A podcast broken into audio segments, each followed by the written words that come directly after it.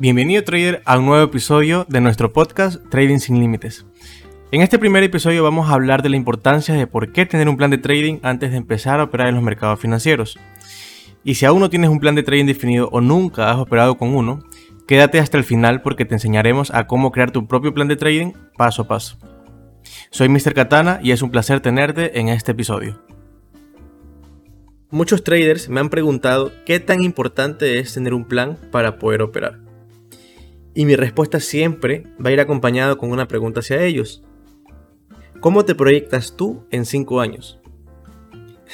y es muy curioso, ¿saben por qué? Porque ni siquiera ellos saben cómo responderme esa pregunta.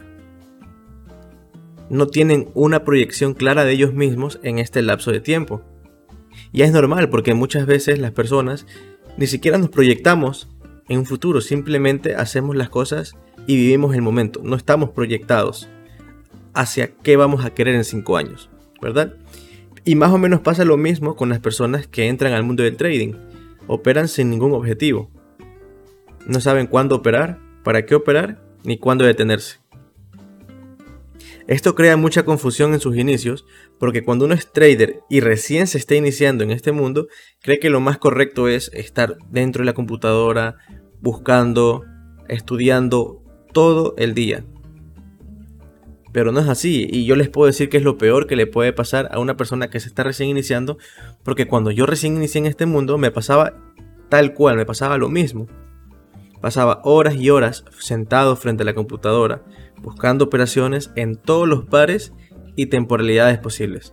O sea, yo no salía a hacer nada más que pasar pegado frente a la computadora. Y cuando salía, estaba en el celular viendo las operaciones o viendo el mercado a ver qué hacía. Y eso muchas veces me hacía que yo perdiera dinero. Sí, porque al estar mucho tiempo no me hacía ver bien las cosas, estaba frustrado y terminaba en pérdida. Era obvio, ¿no? Pero eso tiene una razón por la cual estaba pasando. No estaba haciendo bien las cosas. Operaba a cualquier hora, no había liquidez en el mercado, o sea, no se movía para nada a veces. Entraba en cualquier punto sin tener una confirmación clara de mi estrategia. Muchas veces ni siquiera respetaba mi estrategia, ni siquiera tenía una estrategia clara o definida. Entraba a veces, entraba por emoción. Decía, no, esto ha subido mucho y esto tiene que bajar ya. Y entraba en una compra en una venta. Y más abajo, si bajaba, bajaba más, yo entraba y compraba más. Compraba. Y muchas veces eso me hacía perder la cuenta. Yo nunca estaba dispuesto a perder, siempre tenía que ganar. Y todo eso por avaricia, por querer recuperar lo que ya había perdido. Pero fue hasta cuando me vi realmente preocupado por el estilo de vida que yo estaba llevando, incluso mi salud estaba empeorando. Yo me sentía mal, no me sentía bien anímicamente, estaba distraído, estaba siempre cansado, casi no dormía nada, porque me gustaba operar en la sesión de Londres en ese tiempo yo seguía a un mentor que él daba clases en la, apertura de Londres, en la preapertura, en las 2, 2 y media abría Londres. Entonces él siempre estaba dando clases a las 2. No hacía operativa en vivo. Antes no había eso, no había operativas en vivo. Solamente daba clases, lo teórico y las proyecciones que él pensaba que iba a pasar. Pero aún así me gustaba entrar a las clases de él, porque aprendía bastante. Pero imagínense, yo no importaba lo que pasara, yo tenía que estar en clases de él a las 2 de la mañana y no dormía porque de ahí me quedaba operando o esperando alguna confirmación hasta las 6 de la mañana. Y después de eso tenía que ir a la universidad.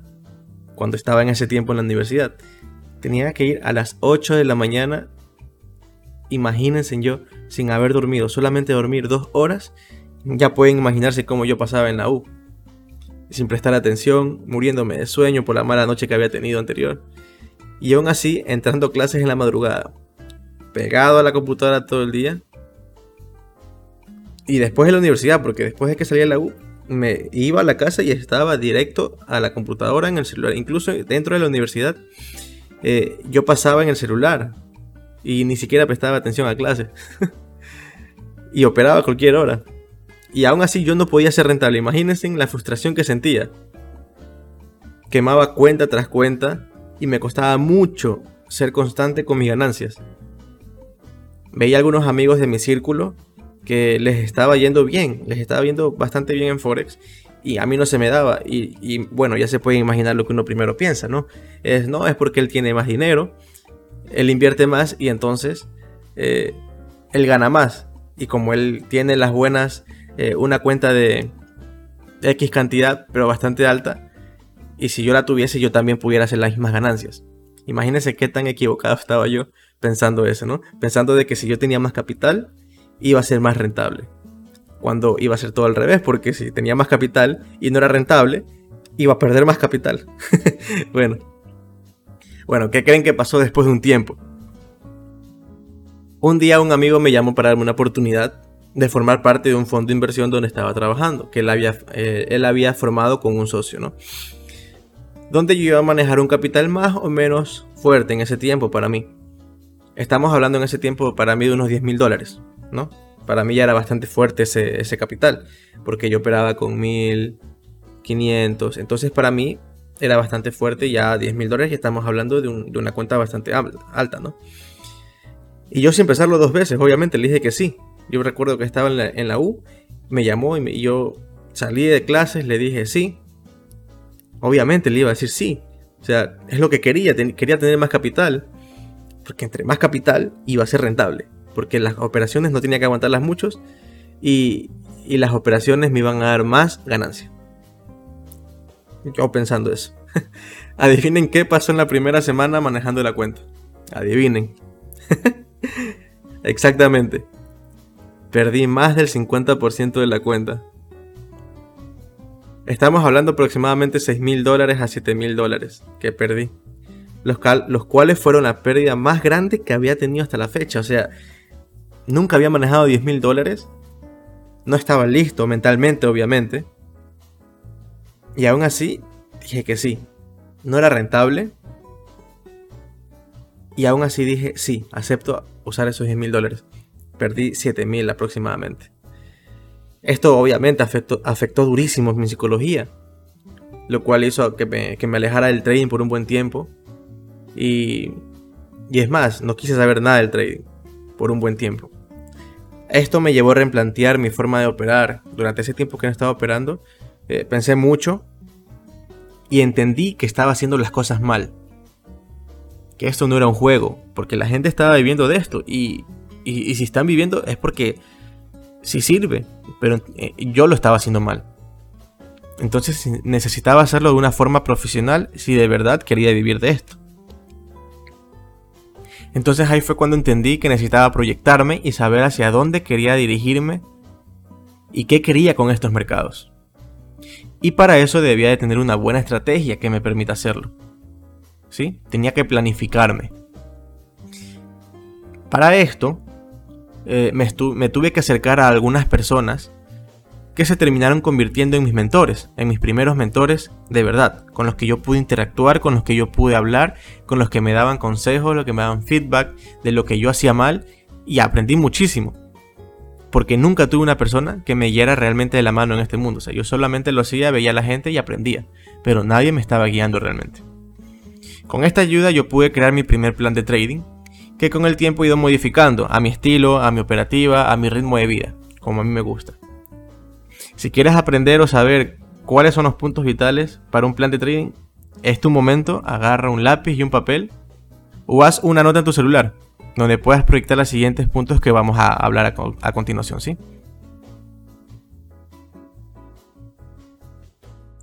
Primer punto, la estrategia. Si tú no operas con una estrategia definida, ¿a qué me refiero con definido o definida? Pues me refiero a que no debes estar saltando de estrategia en estrategia, ¿sí? Esto lo único que va a hacer de que saltes de estrategia en estrategia, te va a hacer sentir de que ninguna estrategia funciona.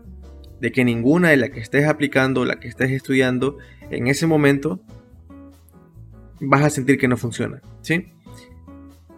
En lugar de eso, enfócate en una sola estrategia, dedícate a aprenderla encuentra la que más se apegue a ti y no la cambies por nada del mundo. Es normal tener rachas perdedoras en todas las estrategias, es normal. Pero eso no quiere decir que no funcione.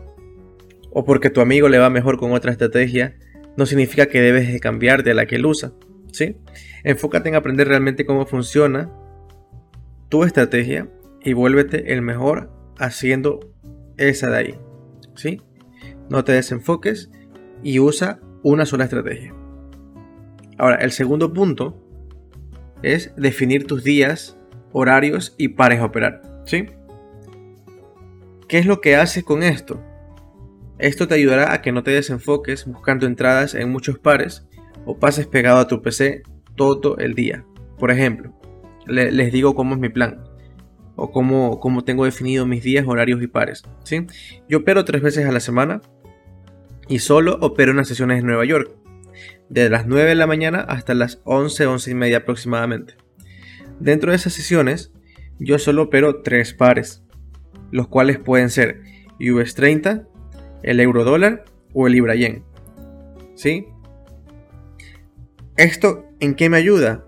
Pues a no estar buscando entradas en cualquier par. ¿sí? No me desenfoca de mis tres pares principales de los favoritos. Y así no voy a perder ninguna entrada en esos pares. ¿sí? Si después de las 11 am no me da ninguna entrada a mis tres pares, o de las 11 y media aproximadamente que puedo seguir operando hasta las 11 y media, ese día no lo opero más, ¿sí? Yo ya no sigo operando ese día porque si sigo operando me van a dar, me van a dar ganas de seguir entrando y en horario de que no estoy dispuesto a operar porque mi plan lo dice así, ¿sí? Dejo el mercado y me pongo a hacer otras cosas.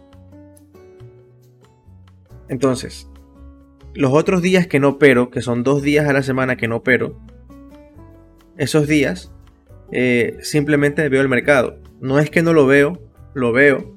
Y por el contrario, me sirven esos días para poder estudiar los movimientos que realiza y saber controlar mis emociones para no querer operar.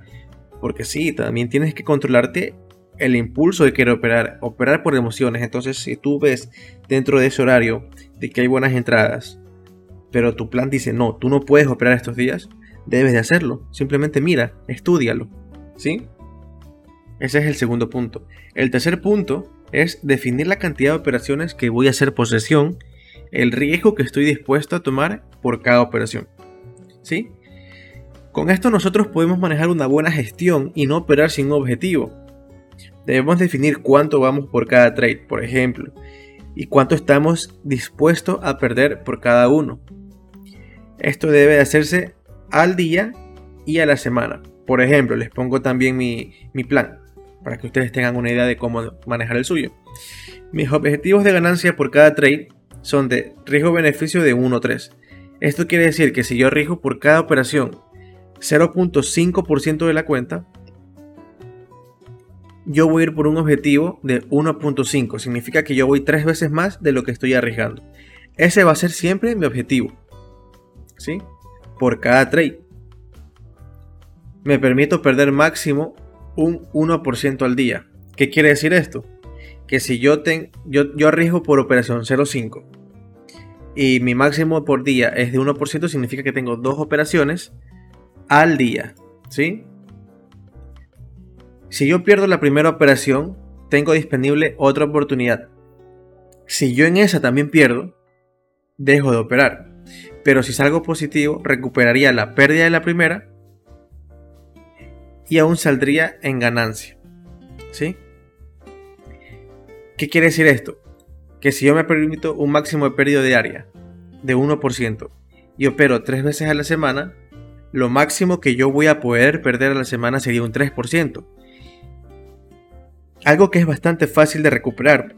Una, una prueba de fondeo está bien con un 3% a la semana. Si lo máximo que puedes perder al día es el 5. Aquí estamos perdiendo el 3 a la semana.